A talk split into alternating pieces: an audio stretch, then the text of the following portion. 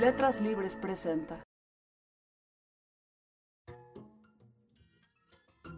Esto es En Palabras de Otros, un podcast de letras libres en el que invitamos a escritores a leer y comentar cuentos escritos por otros y publicados en las páginas de esta revista. Yo soy Emilio Ribaud y hoy nos acompaña Luigi Amara. Hola, ¿qué tal, Emilio? Luigi va a leer Referencial de Lorry Moore, que fue publicado en junio de 2013 en Letras Libres. Luigi Amara es poeta, ensayista y traductor, y también miembro del colectivo Tumbona Ediciones.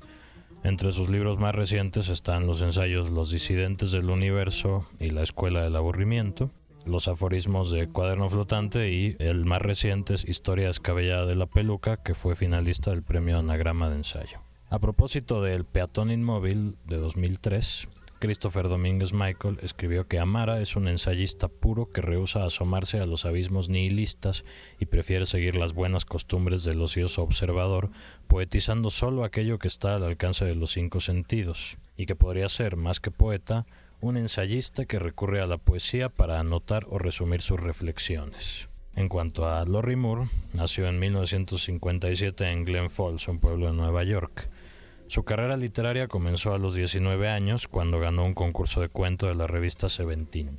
Es autora de cinco libros de cuentos, tres novelas y un libro infantil. Los más recientes son la novela Al pie de la escalera de 2009 y traducida por Seix Barral y el libro de cuentos Bark, aún sin traducir, que fue publicado en 2014 y en el cual aparece una versión de referencial. Moore, según uno de sus críticos, escribe historias sobre extraterrestres que suelen tomar una de dos formas, aquellas en las que la heroína descubre que está rodeada de extraterrestres o casada con uno de ellos, y aquellas en las que la heroína descubre que ella es la extraterrestre.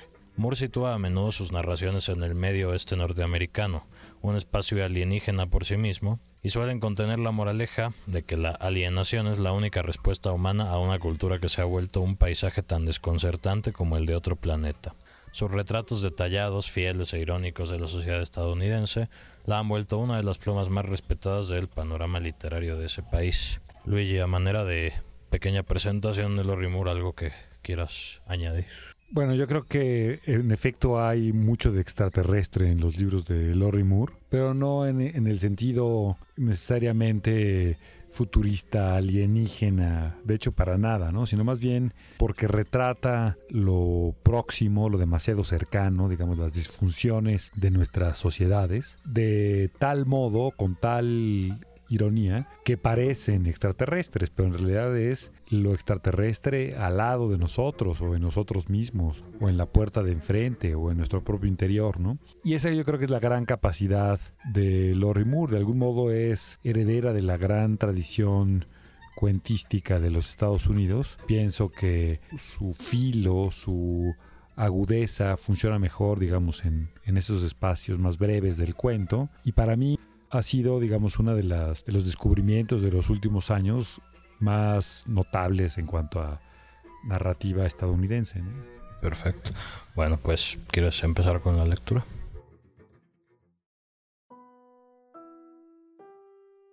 Referencial. Por tercera vez en tres años, hablaron de qué regalo de cumpleaños sería conveniente para su hijo perturbado. De hecho, era muy poco lo que les estaba permitido llevar. Casi todo se podía transformar en arma, así que la mayoría de las cosas debían dejarse en la recepción para ser llevadas más tarde, si así se solicitaba, por un asistente grande y rubio que revisaría de antemano las posibilidades lacerantes de los objetos. Pete había traído una cesta de mermeladas, pero en jarritas de vidrio y, por tanto, no permitidas. Olvidé ese detalle, dijo. Las jarritas estaban organizadas por color, de la naranja más viva a la ciruela Claudia y al higo, como si contuvieran las muestras de orina de una persona cada vez más enferma. Las van a confiscar igual, pensó ella. Ya encontrarían otra cosa que llevar. Para cuando su hijo cumplió los doce y empezó con su quedo y confuso hablar entre dientes, renunciando de paso a cepillárselos, Pete ya llevaba seis años en sus vidas, y ahora cuatro más habían pasado. El amor que le tenía a Pete era largo y sinuoso, con curvas escondidas, pero sin ninguna parada de verdad. Su hijo lo veía como una suerte de padrastro.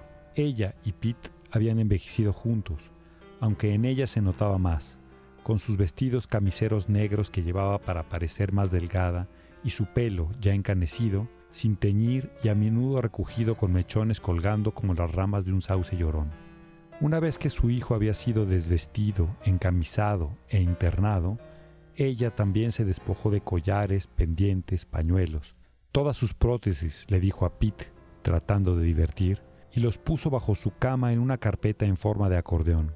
No le estaba permitido llevarlas puestas en sus visitas, así que simplemente dejó de usarlas, en una especie de solidaridad con su hijo, una nueva viudez por encima de la viudez que ya poseía. A diferencia de otras mujeres de su edad, que tendían a esforzarse demasiado, con lencería llamativa y joyas estridentes, sentía que ahora esa clase de esfuerzo era ridícula y enfrentaba el mundo como una mujer menonita, o quizá aún peor, cuando la implacable luz de primavera alcanzaba su rostro, un hombre Amish. Si iba a ser una señora mayor, entonces sería una ciudadana del viejo mundo en toda regla. Para mí siempre te ves tan nervosa, ya no decía Pete. Habían despedido a Pete durante la última recesión. En algún momento estuvo a punto de mudarse con ella, pero al ver que los problemas del niño empeoraban, cambió de idea. Decía que la amaba, pero que no podía encontrar su lugar, ni en su vida ni en su casa. No culpaba a su hijo, ¿o sí? Veía con una codicia un tanto obvia y comentarios amargos el cuarto de estar en donde su hijo, cuando aún estaba en casa, vivía entre grandes mantas, litros de helado vacíos, sus DVD y una Xbox. Dejó de saber a dónde iba Pete, a veces durante semanas. Consideraba un acto de vigilancia y apego el hecho de no preguntarle, de intentar no preocuparse. Una vez tuvo tanta necesidad de contacto físico que fue a la peluquería de la esquina, la trenza estresada, solo a que le lavaran el pelo. En las contadas ocasiones en que volaba a Búfalo para ver a su hermano y familia, al llegar a los controles de seguridad del aeropuerto, escogía ser inspeccionada manualmente en lugar de pasar por el escáner. ¿Dónde está Pete? gritaba su hijo cuando llegaba sola a visitarlo, con la cara púrpura de acné, hinchada y ancha por los efectos de los medicamentos que ya le habían cambiado y luego cambiado otra vez, y ella decía que Pete estaba ocupado, pero que pronto, pronto, quizá la próxima semana, vendría. Un vértigo maternal se apoderaba de ella. El cuarto daba vueltas y las finas cicatrices en los brazos de su hijo parecían deletrear por momentos el nombre de Pete la pérdida de los padres grabada primitivamente en un álgebra de piel. Con las vueltas de carrusel del cuarto, esas líneas blancas entretejidas recordaban al grafiti burdo de árboles y mesas de picnic en los parques, con las palabras rock o coño grabadas torpemente por los jóvenes, con la C como tres cuartos de un cuadrado. La mutilación era un lenguaje y viceversa. A través de los cortes su hijo se hacía querer entre las chicas. Muchas también se cortaban y rara vez veían a un chico hacerlo, y fue así que se hizo popular en la terapia de grupo, algo que no le importaba y que quizá ni notaba. A veces, cuando nadie lo veía, se cortaba las plantas de los pies con el papel recién comprado para la clase de manualidades. En las reuniones de grupo, jugaba a leer las plantas de las chicas como si fueran palmas, anunciándoles la llegada de extraños y el paso al idilio, piedilios solía llamarlos, y a veces veía su propio destino en los cortes que ellas se habían hecho. Ahora ambos fueron a ver a su hijo sin las mermeladas, pero con un libro de pastas blandas y papel de borde desbarbado sobre Daniel Boone, escogido de su propia biblioteca, lo que estaba permitido, aunque su hijo pensaría que el libro contenía mensajes para él y creería que, aunque era la historia de una persona lejana, era también la historia de su propia aflicción y heroísmo frente a toda suerte de yermo, derrota y rapto, que su propia vida podría posarse sobre el libro, que era simplemente un armazón noble para la revelación de sus hazañas. Habría indicios en las palabras de páginas cuya suma correspondiera a su edad. 97, 88, 466. Habría otras referencias veladas a su existencia. Siempre las había. Se sentaron todos juntos en la mesa para visitas, su hijo dejó el libro a un lado e hizo un esfuerzo para sonreírles a ambos. Aún quedaba ternura en su mirada, la ternura con la que había nacido, incluso si en ella llegaba a relampaguear una furia dispersa. Alguien había cortado su cabello rojizo, o por lo menos lo había intentado. Quizá algún empleado de la clínica, no queriendo dejar las tijeras a su alcance por un tiempo prolongado, Había dado un tijeretazo rápido, luego un brinco atrás, se había acercado de nuevo, cogido, cortado y retirado de un salto. Esto es lo que parecía. Su hijo tenía un cabello ondulado que debía cortarse con cuidado. Ya no tenía esa caída como de cascada. Ahora era un casquete con remolinos saltones que posiblemente solo tenían importancia para una madre. Entonces, ¿dónde andabas? Preguntó el chico a Pete. Buena pregunta, respondió Pete, como si al elogiarla pudiera hacerla desaparecer. ¿Cómo podía alguien seguir cuerdo en un mundo así? ¿Nos echas de menos? preguntó el niño. Pete no respondió. ¿Piensas en mí al mirar los árboles y sus negros capilares por la noche? Supongo que sí. Pete le devolvió fijamente la mirada para evitar revolverse en la silla. Siempre espero que estés bien y que aquí te traten correctamente. ¿Piensas en mi mamá cuando observas las nubes y todo lo que abarcan? Pete guardó silencio otra vez. Ya basta, cayó a su hijo, que se volvió hacia ella cambiando de expresión. Parece que esta tarde habrá pastel para el cumpleaños de alguien, dijo el chico. Qué bien, dijo ella, sonriéndole. Sin velas, claro, ni tenedores. Tendremos que coger la crema del pastel y embarrárnosla en los ojos para cegarnos. ¿Has pensado alguna vez en cómo, en ese momento de las velas, el tiempo se detiene incluso mientras los instantes se llevan el humo, como las llamas del amor ardiente. ¿Alguna vez te has preguntado por qué tanta gente tiene cosas que no merece y cómo, para empezar, son todas cosas tan absurdas? ¿De verdad crees que un deseo puede hacerse realidad si nunca, nunca, nunca, nunca jamás se lo cuentas a nadie? En el trayecto a casa no intercambiaron palabra, y al fijarse en las envejecidas manos de Pete, cerradas artríticamente en torno al volante, con esos pulgares que conocía tan bien, colgando de forma casi simiesca, comprendió de nuevo la situación desesperada en la que estaban, aunque sus desesperaciones eran independientes, no compartidas, y sus ojos sintieron la presión punzante de las lágrimas. La última vez que su hijo lo había intentado, su método había sido, en palabras del médico, de un ingenio macabro. Lo podría haber conseguido, pero otra paciente, una chica del grupo, se lo había impedido justo a tiempo. Hubo que limpiar mucha sangre. Al principio, su hijo deseaba solo un dolor de evasión, pero después de un tiempo lo que quería era abrir un agujero en sí mismo y huir por él. Para él la vida estaba llena de espías y de inquietante espionaje. Sin embargo, a veces los espías también huían y alguien tendría que perseguirlos por el campo ondulado de los sueños y las madrugadoras montañas del significado que amanece, para poder, paradójicamente, escapar de ellos. Acechaba una tormenta y los rayos zigzagueaban rápidos y resueltos entre las nubes. Ella no necesitaba un ejemplo tan cruel de que los horizontes podían hacerse añicos, llenos de mensajes y códigos descifrados, y, sin embargo, ahí estaba. Entre los latigazos de los rayos comenzó a caer una nieve primaveral y Pete encendió los limpiaparabrisas, que despejaban semicírculos por los que podían asomarse al camino cada vez más oscuro que les esperaba. Sabía que el mundo no había sido creado para hablarle solo a ella, y sin embargo, como a su hijo, algunas veces las cosas lo hacían. Los frutales habían florecido prematuramente, por ejemplo. Los huertos que acababan de pasar eran rosados, pero el calor precoz excluía a las abejas, por lo que habría poco fruto. La mayor parte de las flores de los árboles caería con esta misma tormenta. Cuando llegaron a su casa y entraron, Pete se miró de reojo en el espejo del vestíbulo. Tal vez necesitaba confirmar que era un ser vivo y no el fantasma que parecía. ¿Quieres beber algo? preguntó con la esperanza de que Pete se quedara.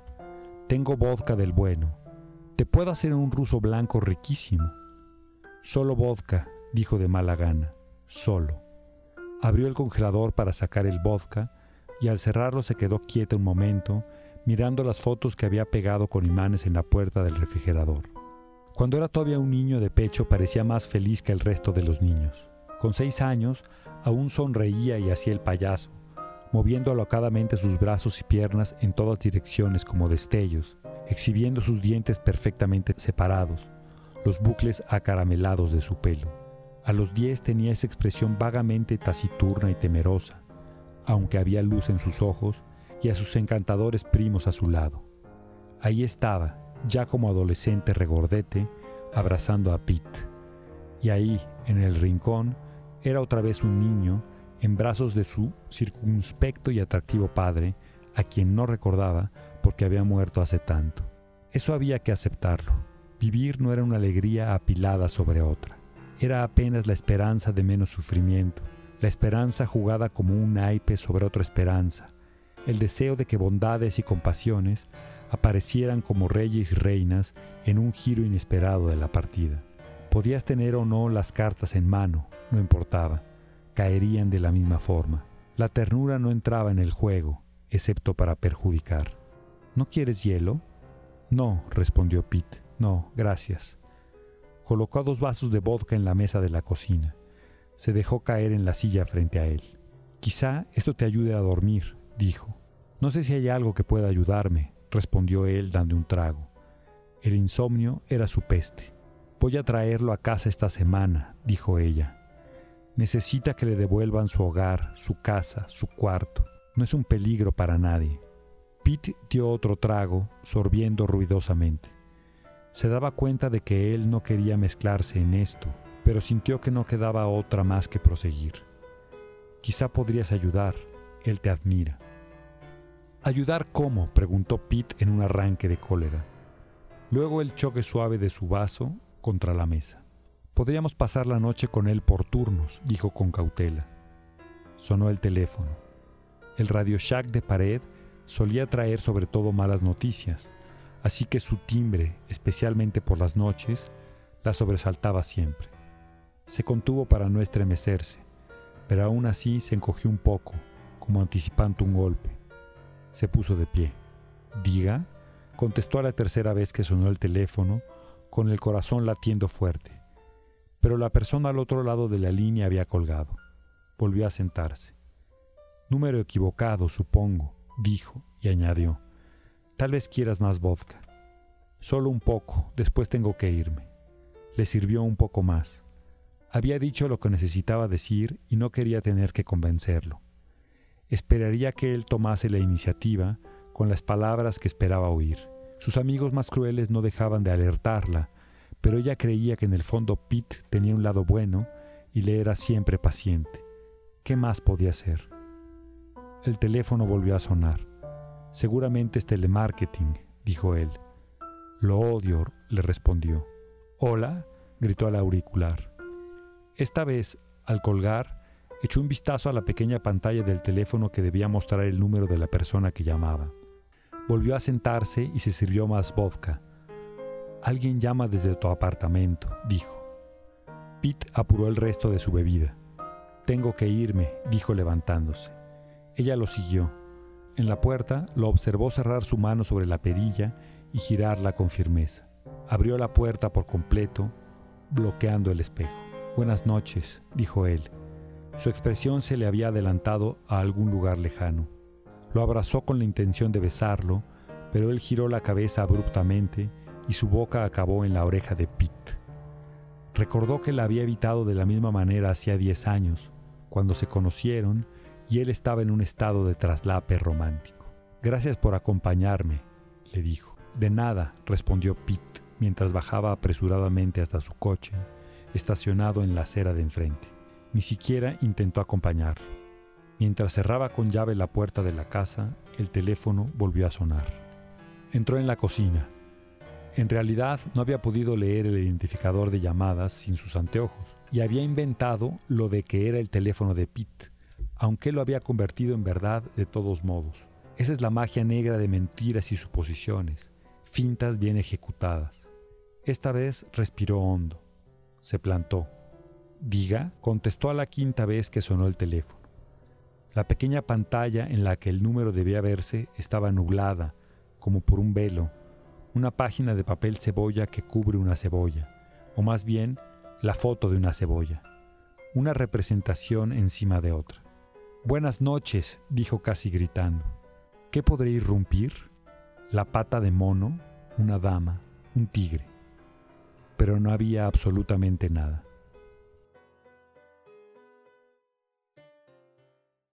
Terminada la lectura, ¿cuál es tu primer comentario en general sobre el cuento? ¿Cuáles son las, las preguntas que conviene hacerse ante este cuento? A mí me parece que es un cuento como muy característico de Lori Moore. Es básicamente un momento de la vida de unos personajes un fragmento de vida, recortado de tal modo que advertimos toda la carga del pasado, concentrada en ese momento, y se atisba también un futuro, o más bien un no futuro, una suerte de destino trunco que se entrevé a partir de, los sucesos del cuento. ¿no? Creo, creo que esa es una estrategia muy de Lori Moore, también muy, digamos, de la cuentística estadounidense, y aquí lo, interesante es que aun cuando es un cuento típicamente muriano, también es la reelaboración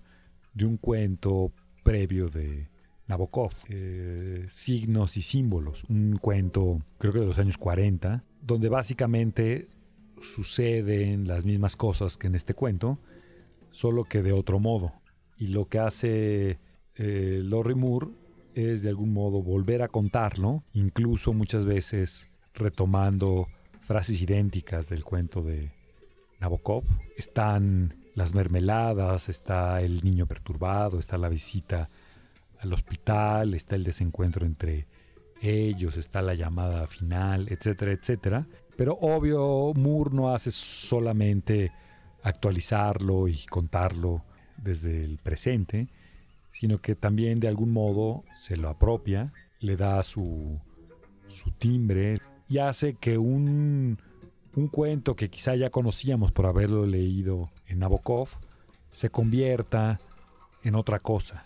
El tiempo ha pasado en Estados Unidos y ya tal vez no está tan, tan presente la inmigración rusa, ¿no? Entonces ese tema se ha diluido, pero han entrado otros que le interesan más a Moore, como es, digamos, la, la descomposición del hogar, la incomunicación entre seres que decían amarse, las fracturas tácitas en una pareja, ¿no? Lo lleva más hacia ese terreno que obviamente está presente en Nabokov.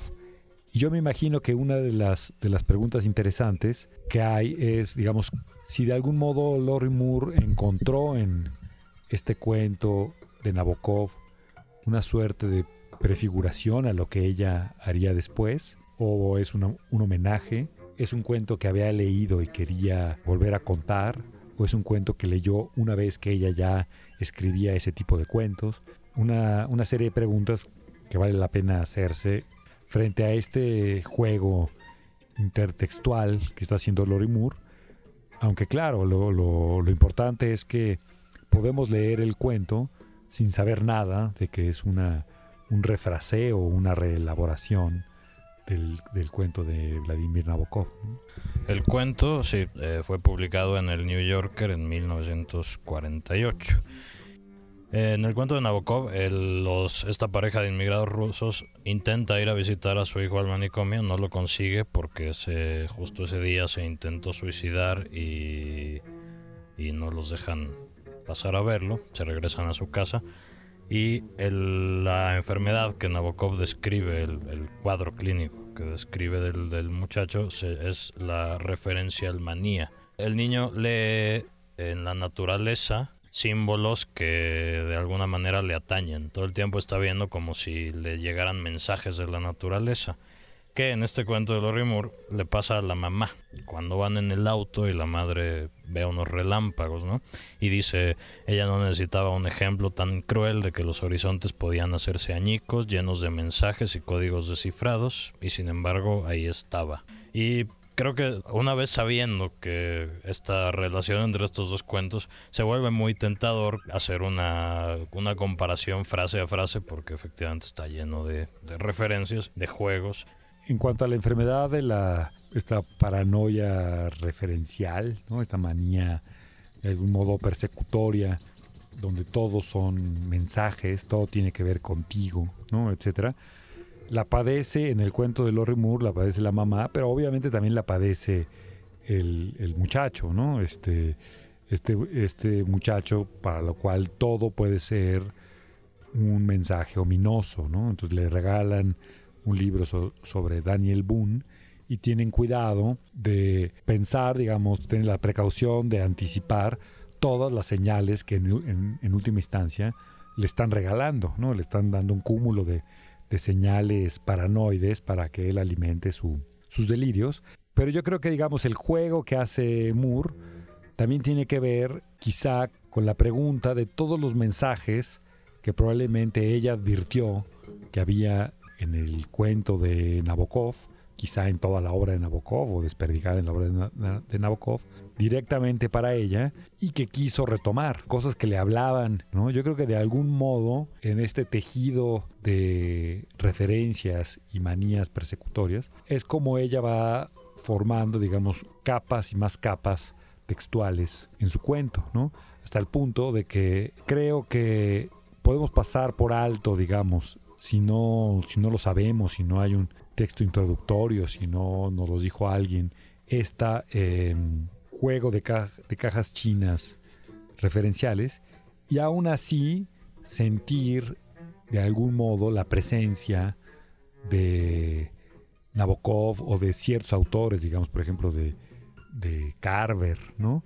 Eh, sentir que hay referencias a una forma de narrar, a una forma de elegir ciertos sucesos de la vida y enfocarlos desde cierto punto de vista, y uno intuye que hay un juego ahí de referencias, ¿no? Quizá incluso hay más referencias de las que podríamos enlistar si comparamos cara a cara el cuento de Nabokov y el cuento de Lurie Moore. Probablemente es un tejido de otras referencias más que se nos escapan, ¿no? Pero yo creo que están allí de algún modo muy subrayadas, ¿no? Sería difícil no pensar al leer este cuento que Lori Moore proviene de una tradición cuentística, ¿no?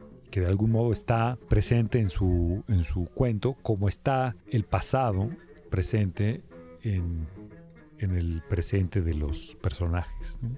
El tema de las referencias es obviamente pues, un tema de la literatura y del arte en general. ¿Cuál es el papel de las referencias en la, en la escritura? ¿Son cosas que deben de hacerse como pistas, como señales o están ahí, se entretejen? ¿Cómo funcionan? Bueno, creo que lo interesante es que hay muchísimas maneras de traer a cuento esas referencias en un texto, ¿no? que no hay una única manera. Puede ser de manera abierta, digamos, haciendo el ejercicio de la cita una, suerte como de elenco de lecturas, ¿no?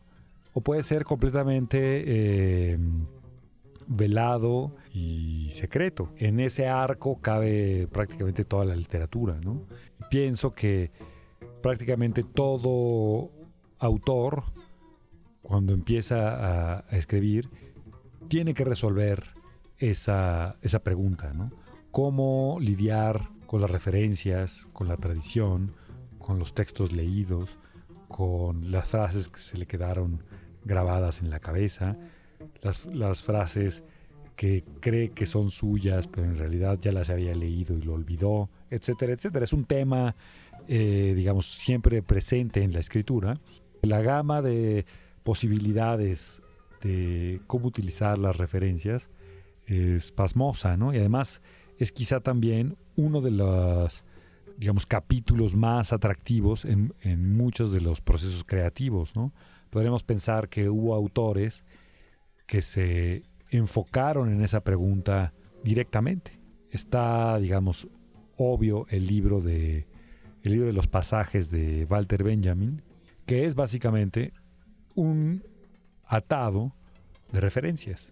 Es un tejido de citas, es un compendio de citas, es una un almanaque de referencias que construyen, por el hecho de estar una al lado de la otra, de la otra algún un discurso que no está en, las citas por separado. Creo que es una, una de las fuentes de trabajo literario como más ricas que, podamos imaginar desde el punto de vista de que un, un autor jamás escribe desde la nada. Siempre escribes En primer lugar, con lenguaje, que nunca es tuyo, que tú haces tuyo de algún modo, pero es un lenguaje que te, que te antecede, que te va a sobrevivir. Y obvio, en el contexto de una serie de linajes, tradiciones, literaturas que forman parte de tu acervo, ¿no? de tu paleta, de tu mente, ¿no? incluso de tu cuerpo, son parte de tu memoria, son experiencias. Yo diría que la lectura es una experiencia y por lo tanto forma parte pues de, tu sentido del yo, ¿no? de quién eres. Y a la hora de escribir están allí esas referencias. ¿no? Sería un poco ingenuo, romántico o recalcitrante pensar que podría hacerse una literatura no referencial. ¿Con qué libro recomendarías acercarse a su obra? Está el libro que se llama Autoayuda, que es un libro que justamente a partir de toda la, la, cultura de la autoayuda, de los libros de autoayuda, pero no solo los libros, ¿no? sino toda esta como posibilidad de volverse mejores personas, ¿no? etcétera, etcétera, que impera, digamos, mucho en el discurso estadounidense. Ella trabaja este libro como una serie de cuentos en los que la, autoayuda en realidad fracasa. Siempre es muy irónica ella en sus, en sus libros y este en particular creo que borda sobre la posibilidad de transformarse, de autotransformarse con un sentido bastante este, escéptico y ácido, ¿no? Esa a mí me parece una muy buena puerta de entrada. Está también este, Pájaros de América, ¿no? que es otro, otro libro como muy característico suyo. Bueno, yo confieso que no he podido entrarle a sus novelas, ¿no? Siento que, que algo se pierde de su brillantez, ¿no? Narrativa, porque es una es una, un tipo de narradora a su modo muy cerebral. No es que se olvide de contar, siempre cuenta y cuenta muy bien, ¿no? pero todo el tiempo está haciendo acotaciones reflexivas, observaciones, a veces sarcásticas, muy bien integradas al relato, pero que de algún modo te llenan como de capas la materia del cuento, ¿no? Y siento que en, la novela eso un poco se pierde. Pero bueno, hay, muchos autores que destacan en un género, en un tipo de respiración, y, pero se empeñan en probar otros. Y tampoco es que, que lo haga terriblemente mal, ¿no? Es simplemente que muchas de sus, o quizá muchas de las cualidades con las que solemos identificarla, se transforman y nuestra lectura un poco encasillada no acepta, digamos, como esa otra Lorrimur, ¿no? A lo mejor es una posición que ella misma comparte, ¿no? En una entrevista dice ella, Lorrimur, que la novela le llega al lector y al escritor llena de ambición y ya medio arruinada, mientras que la propia brevedad del cuento asegura su pureza. Una historia así miente menos, canta, informa, habla sin pensar, no tiene nada que perder. A lo mejor es un poco la, sensación que causa. ¿no? Sí, es, es evidente que pues que ella lo sabe, ¿no? Este, en última instancia, pues es muy posible que se haya tenido que enfrentar a toda clase de presiones editoriales para, bueno, ya, ya publicamos tus cuentos, ahora, ¿dónde está tu nueva novela, ¿no? Lo, típico que sabemos del mercado editorial, ¿no? Eh, que incluso en, una, en un país con tanta tradición cuentística exige novelas y novelas y novelas, y ella por lo menos, aunque ha hecho sus novelas, sigue haciendo libros de cuentos, ¿no? El más reciente también es, es de cuentos. Y me parece que ahí es donde está su, su registro, su temperamento, donde sale a la luz esa observación de algún modo despiadada y un tanto ácida, pero al mismo tiempo sutil del mundo contemporáneo. Pues muchas gracias, Luigi. Muchas gracias. Esto fue En Palabras de Otros. Yo soy Emilio Ribaud.